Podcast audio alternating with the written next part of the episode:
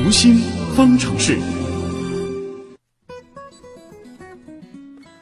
十一加中秋的超级长假是过完了，终于大家也在今天又开工了。节后第一天上班，很多人一下子都还没有适应过来。微博上有网友就纷纷的表示啊，工作提不起精神；还有的人说，上班第一天工作堆积如山，特别的焦虑。这明显感受到了这个节后综合症的这个困扰。那么，节后综合症具体有哪些表现呢？咱们首先来听听心理观察员于玉新的介绍。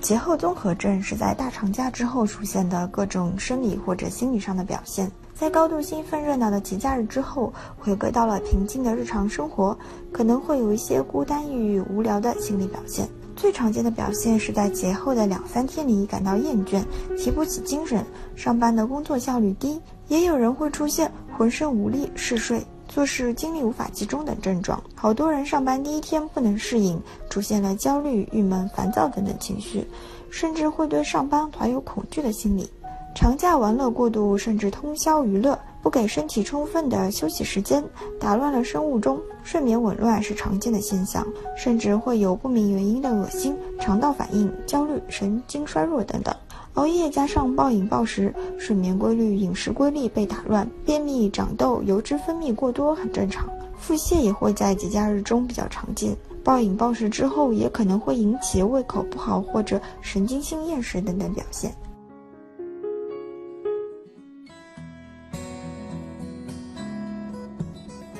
那么，我们听完这个于玉新的介绍之后，知道了节后综合征大概是一样一个怎样的表现。那么我们该如何去克服、摆脱这样的节后综合征，从节假日模式切换到工作模式？我们首先，我们马上来连线我们的老朋友、国家心理咨询师培训鉴定考官张华老师。张华老师，你好。哎，主持人你好。嗯，呃，我们刚刚已经听过这个节后综合征的这个整体的表现了。那么，您觉得可能什么样的人会比较容易产生这样的节后综合征呢？什么样的人，主要是这样几类吧。一类呢，就是生活中压力比较大的人。嗯，那因为压力比较大，那大家都知道节日是比较放松的。那在这种放松的节日里，就特别不太想回归到这样一种压力比较大的这种工作节奏当中来。嗯，那这是一类。那这一类当中呢，他除了压力大，另外呢，他这个压力大本身也是不懂得去把这种娱乐与这种。生活工作。或者说放松生活能平衡好，嗯，本身就不太会平衡，这是一块。儿。啊，第二类人呢，就是可能不太有计划的人，计划性不够，规划因为计划对规划不好，所以呢，就是工作上、生活上可能安排上就是比较紊乱，啊，是有时候能拖就拖啊，然后能积压就积压，所以呢，这一类的人也容易在这个要即将开始节后重新去工作的时候。面临着突然间有懵的感觉，嗯，所以就就不太想去再去工作啊，就会产生这样一种身体心理的反应，嗯，啊，第三类呢就是这种，呃，抗压力这个这个意志力也比较薄弱，嗯。啊，有这个相对来说比较怕困难这类的人啊，自律性也比较差，因为他自我控制力比较差，所以呢，这个不太能够督促自己去。该该是该该娱乐的时候娱乐，该辛苦的时候辛苦。嗯，就是有畏难情绪的人们，可能也会比较容易产生这个节后综合征。嗯，那网上有一些建议啊，说可以来调节节后综合征的，说包括清单、健康的这个饮食、锻炼身体等等。那么从您这个心理学的角度来说，我们应该怎么做呢？我觉得其实节后综合症的人，他无非就是一种焦虑的心理和恐惧的心理。嗯，其实主要还是在克服这种心理上，可能会更有作用啊。所以我经常会建议身边的这些管理层的一些呃同志和一些自己是老板的啊，我说，其实你节后的第一天，尤其是你可以留出来一个小时，我们专门来讨论一下。你与其怕他们有这种反应，你不如专门留出来时间让他们讨论一下。哎呦，今天又上班了，我都不想上班。啊，我今天想起上班，我都有点困，就留出一个小时时间专门讨论这个问题，把这种焦虑、这种恐惧的心理能够抒发一下。哦，反而可能过了这个时间了，那后边呢还反而容易一点。啊，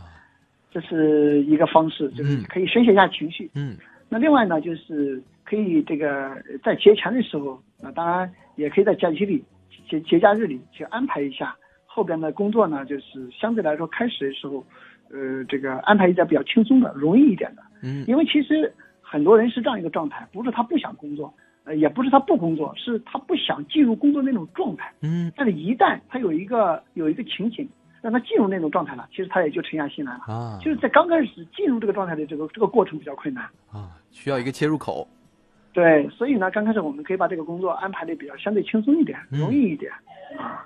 那第三类呢，就是如果确实像前面我们一心所说的，如果这个我们对这种焦虑的心理、恐惧的心理还是比较能产生躯体反应的嗯啊，比如说都胸闷了啊，都开始这个各种厌烦了，嗯那这时候呢，我们要学会一些放松的办法啊，比如说一些做做深呼吸也好，还是说这个做一些想象性的这种愉快的这种放松，或者说躯体性的这种放松，嗯。那嗯，这个也非常重要。嗯对，那呃，其实我们说到这个上班的人之后呢，其实有一类人群就是我们的学生朋友，他们也同样会被这个节后综合征所困扰。那对于嗯学生们来说嘛，有什么样好的建议吗？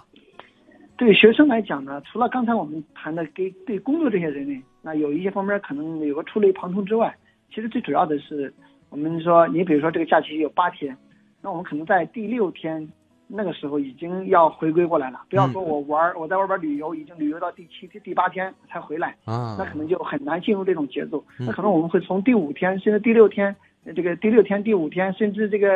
更早一点，都已经开始适应这个节奏了。嗯就与其放在后边玩，不如放在前边玩。那提前收收心，也就是说，这个在可能这像八天啊，那我们在第七天的时候，那已经把生活的规律上已经安排好了。也就是说，我们要安排一个缓冲期，让自己来适应这个工作或者是学习的节奏。对，缓冲带去去去走进这样一种生活，这个平时学习的一种规律的生活里，啊，虽然不一定那么严格，但是我们要提前就就要有这样一个缓冲，那这样一来呢，就比较好一点。对，可能会更好的去适应了。嗯，那其实说到这个长假，就会让人联想到这个聚会啊、旅游啊、熬夜啊、睡懒觉等等。有些人可能嗯经过一个长假，反而比之前平时上班的时候或者学习的时候更加累了。那么，嗯如何我们才能真正过一个放松、有质量的假期呢？嗯，关于这个话题非常好，因为心理学上其实有专门的研究，说嗯什么样是真正的休息放松。所以你要想达到休息放松，要必须两个条件：一就是你做的这个事儿能够真正让你心理上感觉轻松嗯啊，能够让你达到一种休息的效果。啊第二呢，就是这个事儿能让你重燃激情，重燃工作的激情或者生活的激情。也就是说，你做了任何一件事，如果能达到这两个目的，就让你真正的放松下来啊，心情愉悦了，呃，那那个也能够达到休息了。那另外一个呢，能够重燃激情，回归到工作和生活中，那这样的方式都是休息的啊，都是啊都是叫这个放松的。啊那你看，有的人说睡懒觉，其实你平时就假如又不是一个缺觉的人，就睡懒觉对你来说，你你你你缺的不是这样一种物理上的补觉，嗯啊那你比如说你平时睡觉也是挺充足的，嗯但是你是一个脑力劳动的工作者，如果你假期里再去动脑子去做一些事儿，那就比较容易呃达不到放松的效果。啊那你平时如果是一个体力劳动者啊，那假期里补补觉这是非常轻松的。嗯所以最好的放松是什么？就是做一些，你看我们每一次从一件工作或者去学习，其实在占用一些脑细胞。那你占用的这些脑细胞的部位，它其实是你你需要找一些不同的形式的这种活动去做，才能达到这样一种放松。就是与平时不一样的这个状态来调节自己。可能平时工作比较忙，你这段时间你就可以放松去休息，多呃睡一下懒觉也是没有关系。但平时如果可能工作节奏就会比较慢的话，最好还是一个比较紧凑的节奏会好一些。对对，我们打两个比方，一个比如说啊，我们快速的说一下，一个比如说啊，你平时是一个这个脑力劳动者，嗯这个假期里哪怕你收拾一下家务，啊，收拾一下房间，其实它就是一种放松，因为你运用的脑细胞不一样，啊，嗯那你平时比如说是一个从事文章、写文章啊、写文字的这种工作的，那假期里你可能去听听音乐或者画画画，这本身就是一种放松，这未必是一定到拥挤的地方啊，跑这个长途跋涉跑到某个岛国，嗯未必是这样的才是旅游，未必是说唱歌唱一夜才是放松啊，的确还是要找到适合自己的方法。好的，今天也再次感谢张华老师给我们带来的介绍，谢谢您。嗯，嗯好，再见。嗯，再见。